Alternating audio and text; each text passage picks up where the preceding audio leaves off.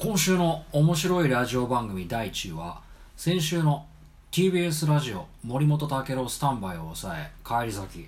NHK 第一放送冬休み子ども科学電話相談室となりました。いやーやっぱり帰り咲きましたね。あ夏休みと冬休みはこの番組絶対ランクインしてきますからね。来週も皆さんの投票をお待ちしております。さてこの番組もそろそろおしまいのお時間となってまいりました。あこの時間この時期になりますとね。あお笑い番組が多くなりますね。去年まではそれなりに追いかけて見れたんですけどね。あの今年はですね。まあ先生もうね見ないって決めましたね。あのなんていうかねこう日本の東京のねあのラジオ局の TBS ラジオで放送されてますね。東京ポッド許可局って番組の中でも言及されましたけどね。あのお笑いがですね競技化してるんですよね。あの非常にテクニカルになってて、あのもちろんね普段私が喋る時だってここでこうやって話を盛り上げようっていうかこう下げようとかねある程度意識して話はしてますけどね。なんていうかこうテンポとねリズムがフィギュアスケートみたいになってるでしょ。なんかこれも味気ないっていうかね。あの立川で男子が言ってるようなね、あの落語においてのあの江戸の風を感じることの必要性とまでは言いませんけどね。どうもあの最近のお笑いがねあのソリッドになりすぎててあのあとお笑い芸人にねですねあのちゃんとしてる人が多くてあの、うん、私がね10代の頃にね深夜ラジオを聞いてた時はあのパーソナリティなんかがみんなねちょっとした狂気を含んでたんですな。だからあの聞いててねワクワクしたしゾワゾワって言いますかね。なんていうかうっすら怖いところもありましてね。まあ、映画もなんですけどね。私はあの演出と台本あのシナリオをね第一に考えてるんですよ。でこれがしっかりしてればそこそこの役者がやればですねそこそこ見られますしあの泣かせもするし笑いも取れるのが出来上がると思ってるんですね。で実際できますしでただねあのあんまりにそこそこの役者だと結局そこそこになるんですね。でこの前あの私の師匠とね最後今年だ少し最後だったんでちょっと飯食って飲んだんですけどね。でそこであの師匠とまた映画の話をしてたんですけどあのテレンス・マリックっていう映画監督の話になりまして。この映画監督人気なんですけどね。あのどうもね波長が合わないなっつってね。あのツリー・オブ・ライフって映画でねカンヌの、ね、パルムドールも受賞してるんでね。いい監督には間違いないんですけどね。ただあの私の師匠もねこの映画はどうもなって話になってね。いやあのシン・レッドラインって映画もこの監督なんですけどね。どうにもね。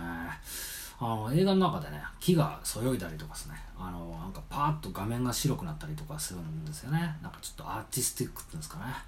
あの見ててねシャラ臭いんそのことについてねあの私がね私のね師匠がその言ってたんですけどね。あのテレンス・マリックはあの役者の力を信じてないってね。あなるほどなとね。あのさすが師匠だなっていうのをパーンとねいい面がね入った感じでしたね。私にとっては。別にあの剣道とかやってないんですけどね。であのまあ繰り返すんですか？あの、まあ、演出と本がですねしっかりしていれば、まあ、それは形になりますよもちろん。でもあのそこそこにしかならないですよね。で、まあ、相当いい本と演出で相当いい映画になるわけですよ。だけど本当に一流にね素晴らしい映画っていうのはあの、まあ、最後というかね、まあ、その役者にしか出せない味がそこそこにないとですねあのやっぱダメなんですよね。あの面白かった映画を思い出してみればあの映画監督映画っていうのはあの監督だけのものじゃなくて役者と明かりそれからまあ音とかね大切なまあ総合芸術なわけですね。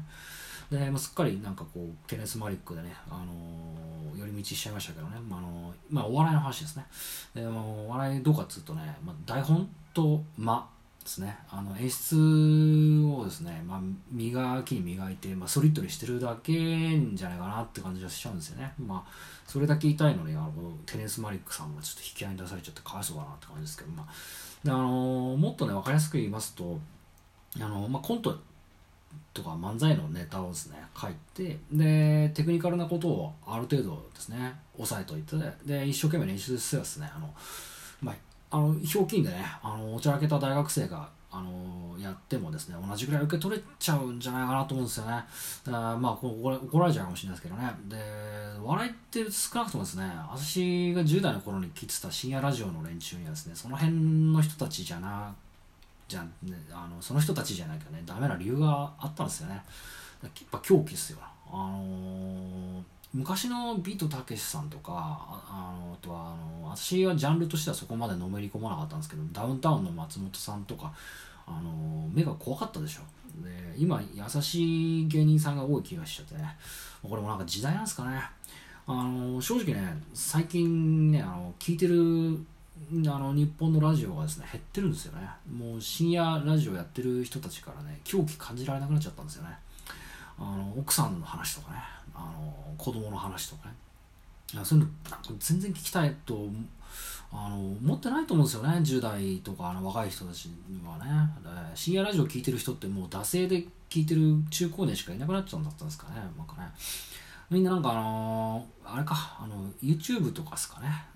なんかあのでも YouTube っていうのもあのですね。あの企画ありきっていうかその狂気はあんまりないですよね。しっかりしてる感じですね。私あの私の師匠もそうなんですけどね。私の友達もそうなんですけどあのまあ、この人何考えてんだろうっていうこう自分の理解の範疇を超えてる人の話が聞きたいんですよね。もうちゃんとしてる人の話なんかも先生とかあの牧師の話を聞けばいいと思いますしね。あのまあでもあのあれなあの牧師も教師も結構事件を起こしてるけどね。まあそれはいいんですけど、まあ、とにかくあのあれです真面目で優しくてちゃんとしてる人がお笑いにも YouTuber にも多くて全然部テクニカルになっててもしくは惰性で続いてる長いラジオ番組とかね。もう聞いてて興味も何もないんですよ。もう人の美人の奥さんの話を聞いてさもう聞いててどこが面白いってありますよね。その辺の人とかね素人さんならまあいいですよ。でも芸人さんなんでね。まあそんな辺もねちょっと分かってもらいたうん、ちょっとね分かんなくなってきちゃうんですかね。あの子供子供の話もね、まあ、するにしてもあの、まあ、ちょっとでいいんじゃないですかねってね毎週とかはねやんなくてもいいんじゃないかなと。あの未だに狂気を感じるのってのはあのあれですねあの電気グルーブの石野卓球さんぐらいでしょうね。あの人はちょっと別格ですよね。規格外にちょっと狂気しか感じない。もう尊敬しかないですね。まああのとにかくね真面目にこう丸くなって芸だけテクニカルになんか無駄なものをそぎ落としちゃってさなんかそんなばっかだとさあのなんていうんですかねああちゃんとしないとちゃんとしっかり考えて生きて計画立てて生きていかないとお笑い芸人にもちゃんとした社会人にもなれないなってあの10代の人思っちゃうんじゃないかなってね。あのよくねあの大人のですね人たちにね思い出してもらいたいんですけどあの自分は本当ダメだなっていうふうに、まあ、学校から帰ってきてでなんかこうどうしようかなっていう落ち込んだりとかしててでラジオひねってね。で昔はひねったんですよラジオってのは。でラジオから流れてくるね人の声の話とかがねあもう自分と同じかもうもっとどうしようもないぐらいのねちょっとこんなにダメな人いるんだっていう話を聞いてそういうのに救われてた部分ってあったたんじゃないですかねでもだからあのロックンローラーでもねお笑い芸人でもあの映画作家でも何でもいいんですけどもうしっかりされちゃうとねあの落ちこぼれた気持ちになってる人はもう何からも救ってもらえないじゃないですかもうだからなんかもうお笑い番組もね別にいいかなってねそう思うんでね、あのー、今年もね、早く寝ますよ。もうあのね、私昔からみんながね、遅くまで起きてる日とかね、みんなが幸せにしてる日にね、もうあの一人で過ごして、早く寝ることにしてるんですよ。でそうそうするとね、早く寝ちゃうからね、あの早く目が覚めるんですよね。クリスマスの夜とかね、あの大晦日とかさ。で、夜中の2時とかに目が覚めてさ。で、あ今、12月25日の深夜だから、世界中の男女が愛し合ってる時間だなってね。ケッてねもしくはあの年が明けてさあの一人で静かにあの掛け布団に向かってね「明けましておめでとう」っつってこうボソッとね言うんですよでまた寝るんですでお参りには特に行かずね。もう1月1日は1日があの映画が安いからもう007とかねそういうの見に行ってましたまあなでもいいのか。まああの真面目なお笑い芸人のしっかりした企画を今の視聴者には受けてるわけですもんね。今の人たちは私みたいにこう自分よりダメな人を見つけて安心するんじゃなくてお手本になる人を見つけてしっかり生きていくんですね。素晴らしい世の中になりました。というわけで今日はここまでです、最後に明日のロシアのお天気です。地名天候予想最高気温予想最低気温の順番にお伝えします。ウラジオストック晴れ。マイナス11度マイナス19度。サンクトペテルブルグ雪。4度1度。ハバロフスク晴れ。マイナス22度マイナス30度。モスクワ曇り時々雪。3度マイナス1度です。番組では皆さんのお便りをお待ちしております。ここまでのご視聴ありがとうございました。それではまた今度お元気で会いましょう。中島あさみの人類最後の1年間第5回放送真面目なお笑い芸人を終了いたします。皆さんいいお年を。